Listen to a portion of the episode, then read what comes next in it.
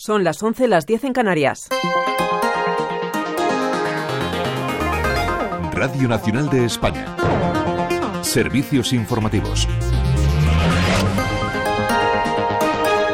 Buenos días. El presidente catalán Per Aragonés urge a aprobar cuanto antes la proposición de ley de amnistía. El mandatario de Esquerra ha mostrado su apoyo a la norma esta mañana en una entrevista a El Periódico. Centremos en la ley de amnistía aprobémosla. Centrémonos en la ley de amnistía, aprobémosla lo antes posible y que comience su aplicación.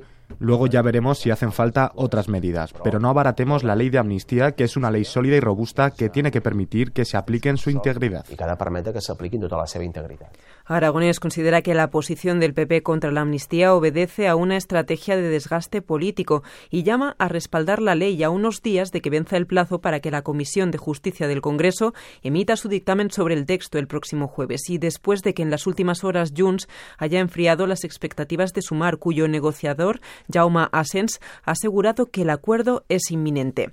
Y en Egipto, en la ciudad de El Cairo, continúan los esfuerzos diplomáticos para tratar de alcanzar un alto el fuego en el conflicto entre Israel y Hamas.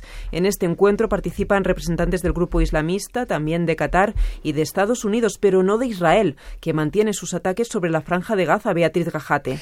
Sí, madrugada de bombardeos israelíes. En el norte de la ciudad de Gaza al menos cuatro personas han muerto. La UNRWA, la Agencia de Naciones Unidas para los Refugiados Palestinos, denuncia que los bombardeos del norte ha resultado herido de gravedad un colaborador suyo y fotoperiodista que ha perdido las piernas.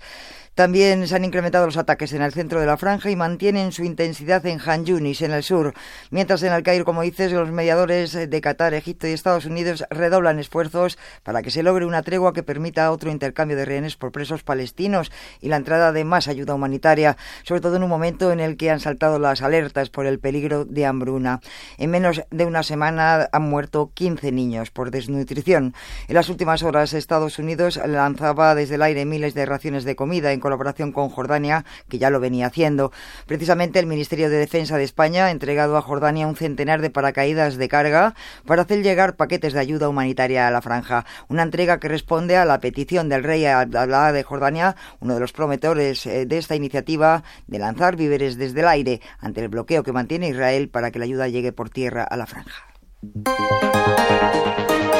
Los ganaderos y agricultores de Cantabria amagan con nuevas movilizaciones si el Ministerio de Agricultura no les plantea medidas concretas que mejoren su situación, agravada por los ataques de lobos a sus ganados. Santander, Víctor Ondal. Este mes de marzo podrían volver a repetirse las concentraciones y tractoradas que el pasado febrero realizaron las principales organizaciones profesionales agrarias. No es descartable, según el secretario general de la cántabra UGAM COAG, Luis Pérez Portilla, ya que el malestar del campo no se ha aplacado y todo depende de que el Ministerio de Agricultura ponga sobre la mesa propuestas concretas. No se descartan movilizaciones, creo que la gente eh, del sector tiene ganas de, seguir. Lo que tenemos ganas, sobre todo, es de que el señor Planas anuncie la próxima semana algo en claro. Los ganaderos cántabros abogan por retomar ya el control de la población de lobo. Los últimos datos facilitados por el gobierno de Cantabria revelan que la comunidad tuvo el año pasado 2.224 ataques con un total de 2.714 animales muertos. Y faltan recursos en la sanidad pública para atender a las personas con pérdida auditiva. Lo advierte la organización Mundial de la Salud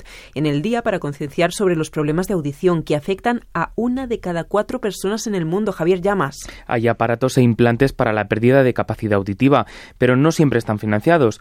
Los audífonos solo lo están hasta los 26 años. Teresa Matt es la coordinadora de FAICE, la federación que agrupa a las asociaciones de implantados cocleares. Es una cuestión absurda porque ninguna patología y, la pérdida auditiva es una patología, queda cubierta hasta cierta edad y después ya no. Esto el sistema sanitario ah, español tiene que replanteárselo. En España, el Sistema Nacional de Salud cubre el coste del implante coclear, pero no su mantenimiento. Sigan informados en esta sintonía y en rtv.es. Radio Nacional de España.